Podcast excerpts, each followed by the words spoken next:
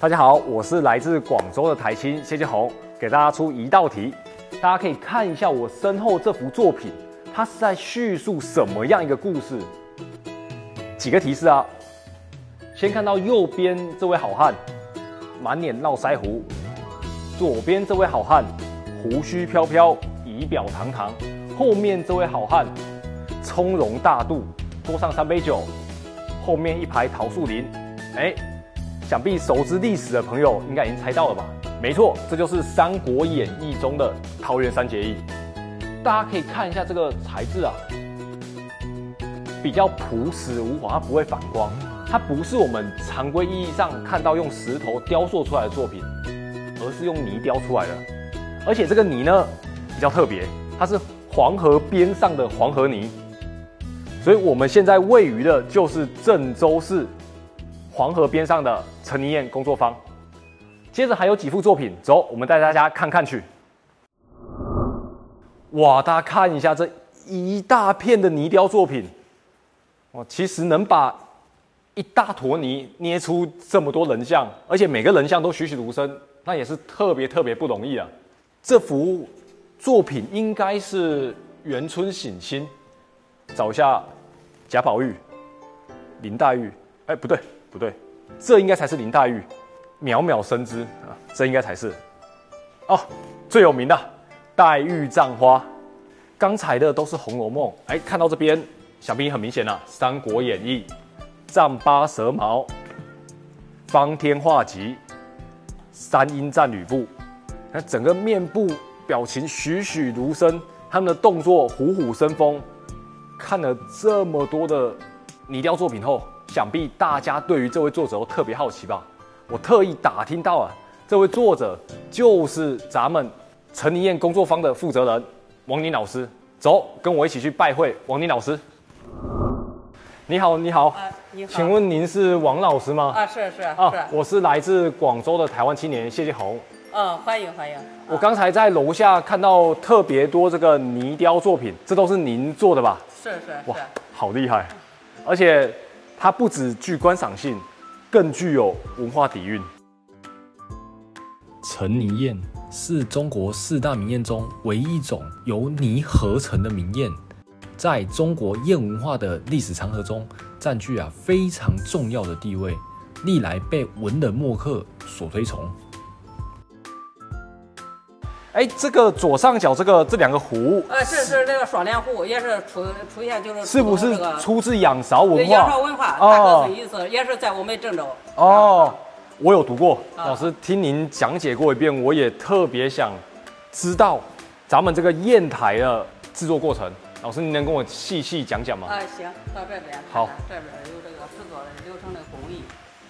然后这一块就是说的，选这个有选黄的黄河泥啊，一个是就是说的，咱这个是黄河郑州，也是自郑州地段，黄河这个中下游交界的地方，这个季节等于秋天以后才能选泥。然后呢这个选出来的这泥的，包括那个你看，从这个选泥到这个采泥过泥到这个这个过滤，连续过两三遍，比咱这个吃面的那个面还要细。哦，比面粉还要细啊？对对。哦。来从这个制坯啊。到这个雕刻、精雕细刻，到打磨、到烧制，尤其的就是说，整个的是做的程序在三十多道，每一道程序做不好都会损坏。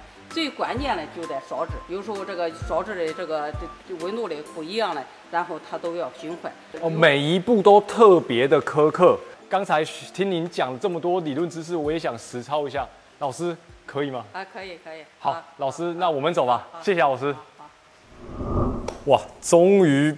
上手了，我终于有机会亲身体会到这个做陈泥砚的工序了。老师，我们都来到了黄河边上，我这是想做一个黄河写意山水画。哦，你要是说这个这个以这个黄河为题材，是的，就是说它这个做出有点难度比较高。是啊，挑战一下。啊，行，那我做一个给你看一看。好的。啊。老师，我能揉揉看吗？啊，你可以，可以，你看吧，就是它，你看这个顺着啊，一个漩涡，一个漩涡，对，你看这都好，哇，哇，刚才老师在揉的时候行云流水，跟揉棉花一样，我在揉像什么？像在玩一颗石头，那压根揉不动。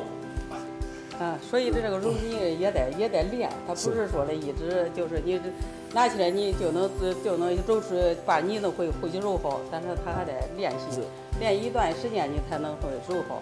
所以这个揉泥真的是咱们做砚台、做这个成泥砚的基本功啊。对，它是最关键的一步啊。首先这个泥你要是揉不好了，到最后你做好了，但它会开裂。哦，好。好，那我就这个啥，我再揉一下，然后咱制坯。好。啊。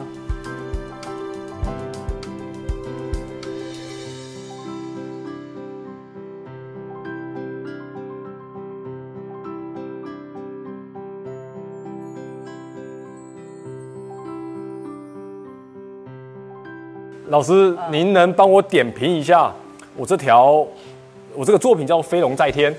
你这个作品就是说的，你看该有的这个砚台的砚池、砚槽也都表现出来了，这个龙的形状也给它做出来了，做的也不错。哇，谢谢老师的点评。这都不错了，这都不错。老师，那现在这个砚台基本已经成型了，那是不是可以倒墨汁进去了？啊，对，现在就是说的这个成型了，然后就是说的还没有烧制，然后倒墨水、墨水、墨水写字还是可以的。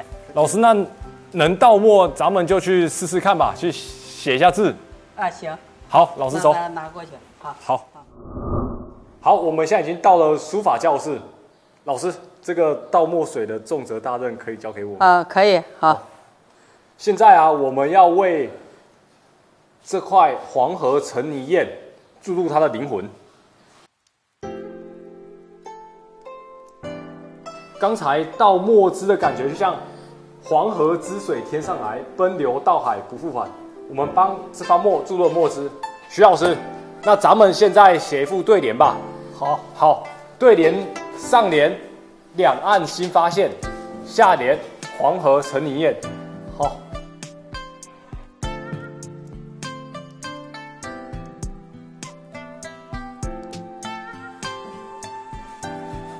老师，那我们读一遍吧，好不好？好，行，好好，三二一。